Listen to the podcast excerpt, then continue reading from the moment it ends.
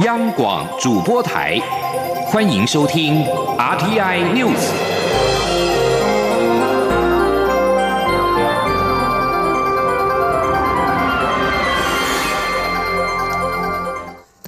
各位好，我是主播王玉伟，欢迎收听这节央广主播台提供给您的 RTN News 新闻。首先带您关注，为了因应武汉肺炎 COVID-19 疫情对于经济的冲击，美国联准会十五号宣布调降基准利率四码，来到零至百分之零点二五的目标区间。这是联准会在不到两周之内的第二次降息，并且推出七千亿美元的量化宽松措施。经常批判联准会的美国总统川普公开赞扬这项紧急举动。联准会主席鲍尔警告，由于商业与制造业受到冲击，美国经济受到的冲击可能会在四月到六月显现出来。美国财政部长梅努钦十五号表示，疫情正导致美国经济减缓，但不会出现全面衰退。到年底，经济活动将明显复苏。部分专家预期，武汉肺炎疫情将导致美国陷入衰退。受到疫情的冲击，美国部分企业停止运作、旅行禁令以及消费活动停止或减少。梅鲁钦指出，他持续与众议院议长佩洛西讨论，以何种方式来支撑航空业、旅馆业、航运业以及中小型企业，包括提供资金以及某种形式的刺激方案。而美国联准会连续两次降息，反而引发了市场的恐慌。美股道琼期货指数电子盘又暴跌超过千点。财政部长苏建荣今天在立法院财政委员会受访时表示，联准会降息应该是疫情比预期中来的严重。至于美国降息，外资是否在进场台股，倒是后续可以观察。前天记者陈立信宏的采访报道。美联储会在四号无预警降息，因俗称武汉肺炎的 COVID-19 疫情冲击，当时就吓坏市场投资人，也引爆美股走向技术性熊市。不料联准会又在这周要登场的利率决策会议前又在降息，且幅度高达四码，让联邦基金利率几乎跌至零的水准，并宣布启动规模达七千亿美元的量化宽松 QE 计划。由于时间点和幅度都让市场措手不。不及，投资人恐慌又加大，美股期货应声重挫百分之五，触发跌停机制，道琼指数期货又大跌超过千点。财政部长苏建荣十六号在立法院财委会受访时表示，美国降息对总体经济影响还要进一步了解，但联准会降息一是疫情比预期严重。不过降息以及量化宽松计划再度出笼，市场资金活水增加，倒是可以关注国际资金后续的移动。苏建荣说。相对降息的话，那么资金的流动会会会造成国际资金的一个流动。那么就台湾来讲，我们目前就台湾的股市相对的收益率相对比较高一点。那么外资会不会进到台湾的股市，这样一个观察的重点。那么我们国安基金这一部分，啊，这个我们在这个周末也都密切的联系啊。那么我们会密切的注意到整个形势的发展。那么国，就像我之前所讲过的，国安基金随时注意密切、密切注意这个市场的动态。苏金荣也强调，国安基金至今为止都还未正式举行会议，但都有密切联系。以目前来看，台股上周五成交量还达到新台币三千多亿，如果加上上柜量能达三千五百亿，居史上第二大，显见台股动能仍在。因此，台股投资人要对台股的实质面有信心。况且，台湾防疫措施在国际都受到肯定，实质面相对影响也会比较小。中央广播电台记者陈林信宏报道：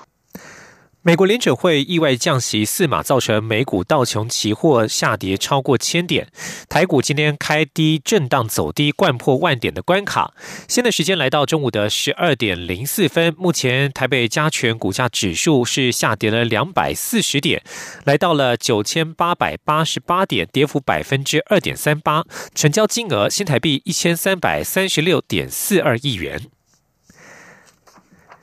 而受到疫情的影响，在欧美国家疫情急剧窜升，担忧经济前景。美国联准会无预警再次降息。另外，台湾昨天新增了六名确诊案例，都有国外的旅游史。财政部长苏建荣在立法院财委会表示，财政部今天再度发布了行政命令，受到疫情影响，并且主动申报相关税负可以延缴，而且延缴的期限可以达到一年。苏建荣说。税的部分基本上因为降税很不积极，比如说所得税今呃还要通过修法啊，那今天修法之后，明年的所得申报的时候才会适用，所以我们目前采取的措施就是延缓分期缴税啊。那么我们今天会发布一个发一个呃命啊这个行政命令，就是延缓缴税受到影响的延缓缴税可以最长可以延长延长到一年哦，那分期缴税最长可以达到啊三十三十六个月。而对于疫情如果延烧到第三季之后，是否可能引发二零二零金融危机？苏建荣在答询时表示，他个人当然不希望疫情拖延下去，而且真的如此。以欧洲来看，比较严重的国家像是意大利，由于金融和财政的问题重重，就得看欧洲央行以及欧元区的国家财政措施如何执行。至于目前中国的疫情虽然缓和，但实际数据无法明确掌握。虽然开始复工，但是否造成中国企业？债和地方债的问题更为严重，产生金融面的影响，后续都需要关注。我国在拉丁美洲及加勒比海地区有九个友邦。根据我官方今天上午的资料显示，已有俗称武汉肺炎 （COVID-19） 确诊病例的是瓜地马拉、洪都拉斯、巴拉圭，加上区域其他多国出现确诊病例。外交部提醒规划前往的国人要注意安全或检讨应否前往，尤其是厄瓜多、萨尔瓦多、海地、牙买加、委内瑞拉等国。外交部已经发布了橙色旅游警示。建议国人避免非必要的旅行。吉林记者王兆坤的采访报道：拉美与加勒比海地区的友邦，目前瓜地马拉、洪都拉斯、巴拉圭已有确诊病例；贝里斯、海地、尼加拉瓜、圣克里斯多福及尼维斯、圣露西亚、圣文森尚未出现，但都已提升边境管制措施。外交部提醒规划前往国人注意各国政府采行的新措施，并预做防范。该区域其他国家方面，阿根廷、玻利维亚、巴西、智利、哥伦比亚、哥斯达黎加、古巴、多米尼加、厄瓜多、盖亚纳、法属马丁尼克、墨西哥、巴拿马、秘鲁、法属圣巴瑟米、乌拉圭、委内瑞拉等国出现确诊病例，各国也都采取程度不同的管制措施。外交部建议规划前往商旅国人注意。入境时配合各项防疫机制，外交部发言人欧江安说：“外交部同时也提醒要注意旅游安全。如果国人有遇到紧急状况，请联系最近的代表处以及办事处寻求协助。”另一方面，拉美及加勒比海各国管制措施与我国人较为相关的内容，分别是萨尔瓦多已禁止所有外国人入境。百慕达要求入境后需在公卫单位监督下进行自我观察；玻利维亚要求自主隔离；哥伦比亚禁止十四天内到访欧洲与亚洲的旅客入境；厄瓜多禁止所有外国人入境；牙买加禁止我国人入境；委内瑞拉要求所有入境旅客自我隔离十四天。中央广播电台记者王兆坤台北采访报道。而武汉肺炎疫情由中国、亚洲进而扩大至全球，重创全球航空业。台湾六大国际航空也首度需要政府伸出援手。对此，交通部政务次长黄玉玲今天受访时表示，已经请求行政院协助提供这些航空公司专案贷款渡过难关。目前已经获得行政院长苏贞昌的支持，预计后天就会由行政院召开会议，提出具体的做法。今天，央望记者吴丽君的采访报道。武汉肺炎疫情重创台湾的观光与交通运输业，政府也积极推出相关的纾困措施。交通部政务次长黄玉玲十六号赴立法院交通委员会备询时受访表示，相关的纾困作为，交通部从农历年前就开始筹备，其中利用观光发展基金提供旅行业的救急项目已经全面展开，特别预算的纾困执行方式也已全。述公告。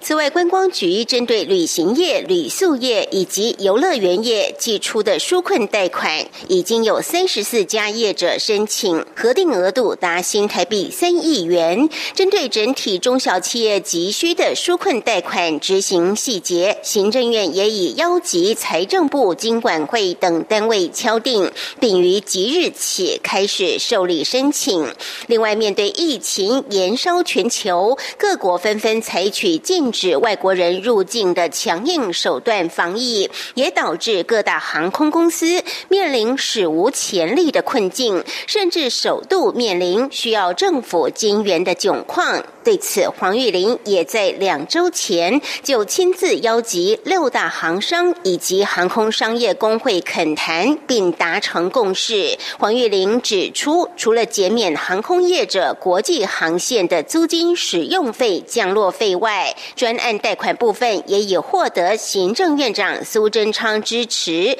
预计十八号就会由行政院秘书长李梦燕召开会议，提出具体做法。黄。玉玲说：“那另外非常重要的，因为这些航空公司他们的营运量非常的大，那在这两三个月期间的营收减少之后，他们的现金流量会出现问题，所以我们也会请求行政院的协助，来提供专案贷款，让大家可以渡过难关。”基本上，院长是非常支持这样的方向。那我们在礼拜三，秘书长亲自召开会议的时候，我们就会提出具体的做法。黄玉玲表示，目前六家国际航空，包括华航、华信、台湾虎航、长荣、丽荣以及新月航空，通通有需求。尤其停航期间，空勤机组员基本薪资的支付更是需求恐急。不过，各家所需的贷款额度。仍在精算中。中央广播电台记者吴丽君在台北采访报道。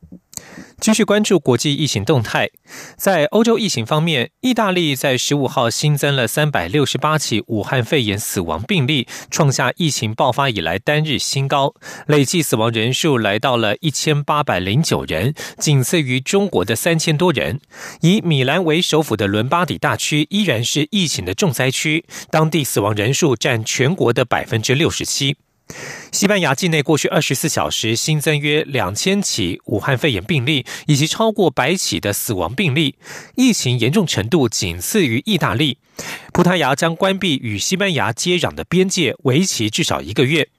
而英国在过去二十四小时之内有十四名患者不治，累计死亡数增加到三十五人，确诊数也一口气增加了百分之二十，来到一千三百七十二例。现在有越来越多的专家质疑英国政府的防疫对策太过薄弱，要求针对所谓太早行动，民众会感到疲累的说法拿出证据，否则政府应该重新考虑这项决定。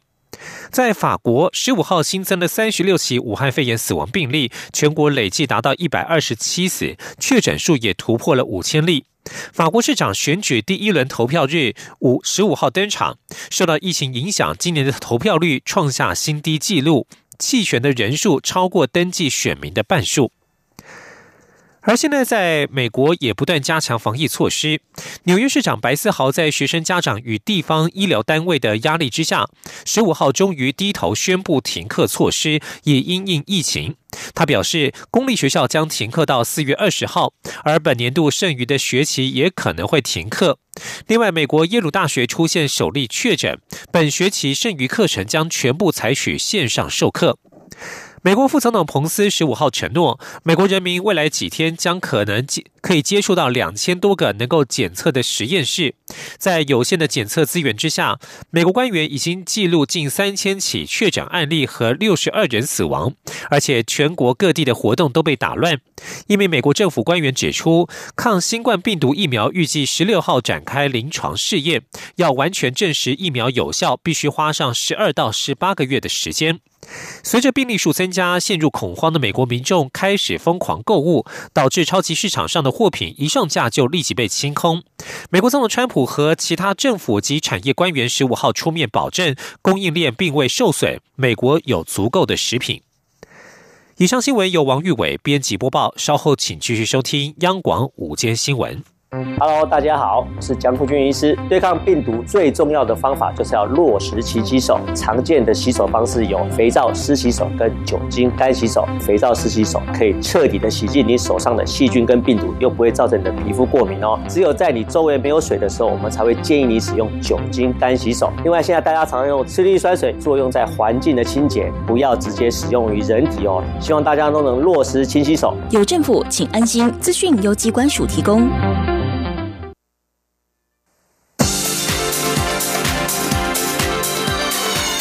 这里是中央广播电台台湾之音，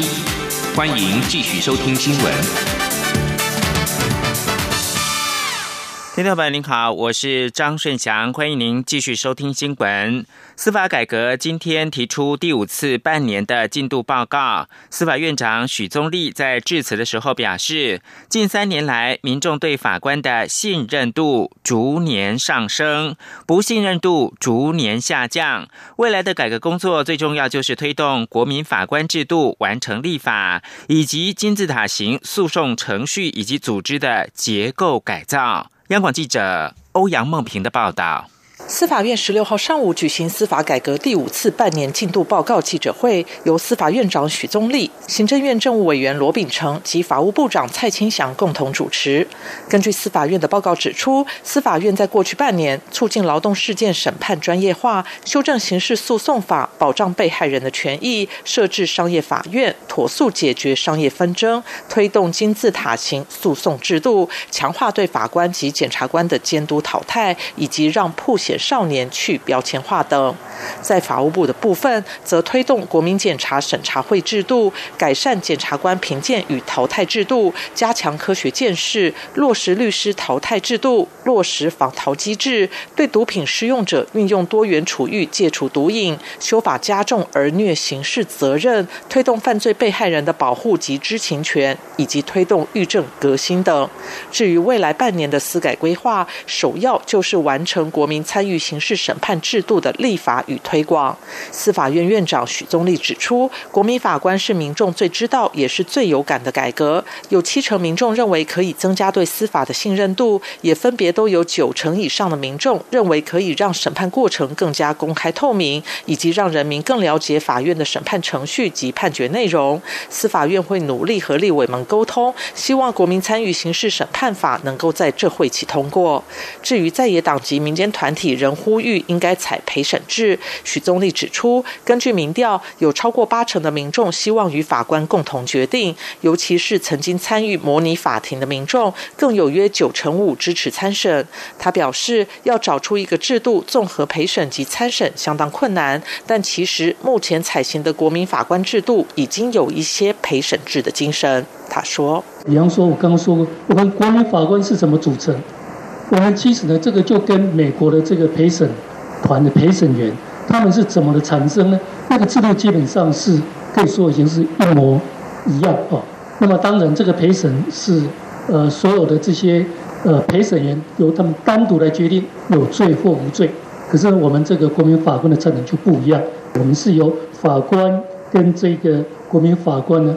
一起审、另外，司法院在未来半年也将配合金字塔型诉讼制度的建构，强化诉讼审级功能，持续推动量刑改革，修正刑事补偿法，完善无辜受害者补偿机制，完善刑事没收发还或给付规定，保障被害人的权益，强化鉴定品质，以及尽速订定商业事件审理法的相关执法及配套工作。中央广播电台记者欧阳梦平在台北采访报道。关注到立法院，近来有不少自中国大陆返台投案的通缉犯，监所、法院的防疫引发了关注。司法院的秘书长林辉煌今天表示，法院在讯问押解的过程当中，都会依照相关的防疫措施办理。而为了避免法官以及相关人员遭到感染，司法院针对具有感染风险的被告，必要时得采取远距讯问，或在管辖。的区域内就地讯问等防疫的措施。记者刘玉秋的报道。武汉肺炎疫情持续升温，近来又有不少自中国大陆返台投案的通缉犯，法院、监所会不会成为防疫破口，引发关注。日前有媒体报道，近来有一名通缉犯自中国大陆返台投案，经航警局逮捕，送到法院强制处分庭进行讯问后，决定羁押。但在移送肺炎确诊的被告到监所时，却没有落实横向通报机制。立法院司法法制委员会十六号邀请司法院报告武汉。肺炎的防疫措施。司法院秘书长林辉煌接受立委质询时表示，因该名人犯自中国返台，法院了解可能存在的防疫风险，所以在讯问、押解过程均严阵以待。在法院二楼阳台户外空间设置临时法庭，同缉犯到院时也测量体温，确认无发烧。到场的法官、书记官等均全程穿着防护衣、口罩等防疫设备。人犯押解至看守所后才出现发烧症状，但裁检后呈阴性。他指出，法院在讯问、押解过程中均依相关防疫措施办理，且有通报卫生主管机关。不过，林辉煌也强调，为了避免法官以及相关人员遭到感染，司法院日前已核定启动远距讯问以及到庭讯问相关防护措施。我们现在有更进步的做法，就三月二号之后呢，那我们呃司法院核定的就是扩大呃那个刑事远距讯问的呃作业要点，我们把把这一种情形也列进来之后，可以远距讯问，所以之后这种情情况应该会减少。林辉煌报告时也提及，从二月二十七号到三月十三号为止，司法院所属的机关共通报了四名人员居家检。检疫十七名人员自主健康管理，但至今仅剩两人尚在自主健康管理中。另外，民进党立委刘世芳关切，行政院宣布口罩由政府征收，统一调度后，司法院向指挥中心请求拨配，但拨配数量远低于需求数，获配率仅百分之十五，司法院如何应定？林慧煌说：“由于拨配到各个法院的口罩数量有限，以提供包含法警、驻卫警、单一窗口等第一线工作人员为优先，其余鼓励同仁自行购置佩戴。”张广电台记者刘秋采访报道。海洋委员会的主委李仲威今天在立法院的内政委员会报告指出，为了防范非洲猪瘟，海委会实施百分之百的全面安检，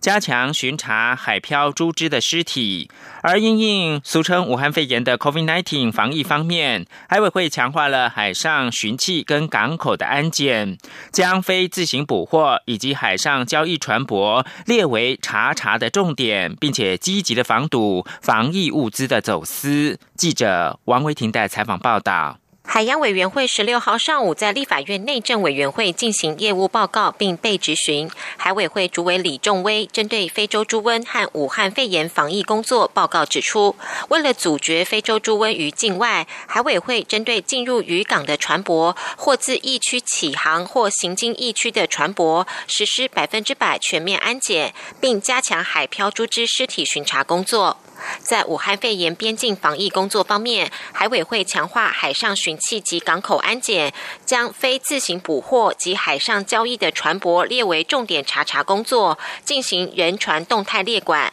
同时也运用红外线热显像仪等设施执行勤务。另外，海委会也强化查缉防疫物资走私。自防疫物资管制促进政策实施后，海委会今年已经两度查获超量口罩案，合计超过七万多片。李仲威说：“呃，加强管控边境防疫，防范非洲猪瘟的疫情，阻绝严重特殊传染性肺炎疫情的入境，强化海上巡气及港口安检，进行人船动态的列管，查获超量口罩两岸，有效防止防疫物资走私出口。”李仲威报告指出，未来海委会将继续推动《海洋保育法》《海域管理法》和《海洋产业发展条例》三大草案，打造台湾成为生态永续、海域安全和产业繁荣的海洋国家。他表示，国家海洋政策白皮书正由行政院审议中，待发布后将作为擘画国家海洋发展策略的蓝图。在减量去化海洋废弃物政策方面，会持续以公司部门携手，合力清理海废和建立回收再利用机制，畅通海废末端处理管道。中央广播电台记者王威婷采访报道。科技部长陈良基今天表示，每四年固定召开的全国科学技术会议暂定在今年的第三季举行，聚焦的是人才、价值、永续。但若受到疫情影响，不排除会延后召开。陈良基表示，这次会议跟以往有三大不同，包括了不受限于领域樊篱或者是部会执掌；第二个是跨界共事，不再只有官方的人，会邀请很多业界人士参与。第三是广纳四十五岁以下青壮世代专家学者给的意见。另外一个受影响的是退辅会暂缓到中国查访荣民。武汉肺炎持续延烧，民进党立委王定宇今天询问退辅会，因应疫情是否暂缓到中国访查荣民呢？退辅会表示，目前已经暂缓，每三个月会寄发指纹卡按指纹，假如没有回寄，就会停发救养金。退辅会救养养护处长厉以刚强调，每次的指纹纸都不同，油墨跟纸也都是退辅会提供，不会有变造问题。王定宇提醒，今年状况特别，如果疫苗没有发展，很多做法可能会变成常态。查访一方面是关心长辈的健康，另外一方面是支给退休给予时要验证身份。法国受到武汉肺炎影响，要求餐厅暂时的停止营业。台湾大学公共卫生学院今天表示，台湾若要避免这种情况的发生，国内餐厅应该将用餐席位减半，扩大桌距，或者中间加一道隔板。另外，美食街以及量饭店应该停止试吃，避免民众没有洗手就直接拿东西吃。记者陈国维的采访报道。武汉肺炎疫情肆虐，许多民众关注食的安全。国立台湾大学公共卫生学院食品安全与健康研究所所长陈家阳表示，目前还没有研究证实武汉肺炎病毒可以透过食物传播，所以民众在用餐时无需过度恐慌。倒是建议业者可以将客人用餐的桌距拉大，或安排隔桌用餐，并制定人员调度应变计划，将收银员和送餐人员分流，确保员工手部清洁。如果是以合菜。方式供餐最好能先分盘分菜。台大工卫学院院长詹长全则建议业者停止试吃活动，并将社会距离极大化，以人与人间隔一公尺为基准，减半客席数。我强烈呼吁台北市仿照纽约市，对于餐厅来客人数呢，以减半的方式去规划我们有限的空间。这包括所有的这个咖啡厅跟一般的餐厅。如果真的很拥挤的，香港模式也不错。你不认识的人面对面一定要坐下来的时候，他中间用了一个隔板。对于国内有高中生返国确诊造成班级停课，詹长全说，高中生以上的年纪都是较有可能感染武汉肺炎的族群。现在要关注的不只是框列接触者，还包含这名学生在发病前后待过的地点和场所，都要进一步清查和消毒，才能确保安全。台大公共卫生硕士学位学程主任陈秀熙也提醒国人，现在全球疫情爆发，如果一个国家的致死人数及病例再生数过高，就代表当地的病毒量大，绝对要避免前往。中央广播电台记者陈国伟台北采访报道。而为了防堵 COVID-19 武汉肺炎，台湾从一月底至今推出一连串的防疫行动，长时间的高度警戒让社会累积了不少压力。近期更有民众买口罩买出了火气。心理卫生专家张觉今天表示，指挥中心透过防疫大作战的文宣强化公卫知识，现在应该加入心理健康的宣导内容，提醒民众要察觉自我的内心情绪。去寻找伙伴支持系统，或者是善用国民健康署的压力指数测量表，了解自己的压力状况。他也呼吁国人做好心理健康，从内外在一起提升防疫的效果。最后关注的是体育焦点，相同的戏码，今年有了新的结局。台湾的羽球一姐戴资颖连两年在全英的羽球公开赛对决的是中国好手陈雨菲。十五号，她以二比零击败了对手，夺到冠军，报了去年决赛落败一箭之仇。下个星期将重返球后宝座。戴资颖十五号对手是当今的世界球后，中国二十二岁的小将陈。宇飞。两个人过去十七次的交锋，小戴握有十四胜的对战优势。不过最近两次交手，陈宇飞都是赢家。十五号戴资颖打赢了陈宇飞，在四年之内第三度登上了全英公开赛的女单后座。在下个星期最新的世界排名，她将会挤下陈宇飞，重返到世界球后的宝座。此外，台湾的羽球一哥周天成十五号在男单决赛以十三比二十一、十四比二十一不敌丹麦的前世界球王安塞龙，仅获得亚军。以上新闻由张顺祥编辑播报，这里是中央广播电台。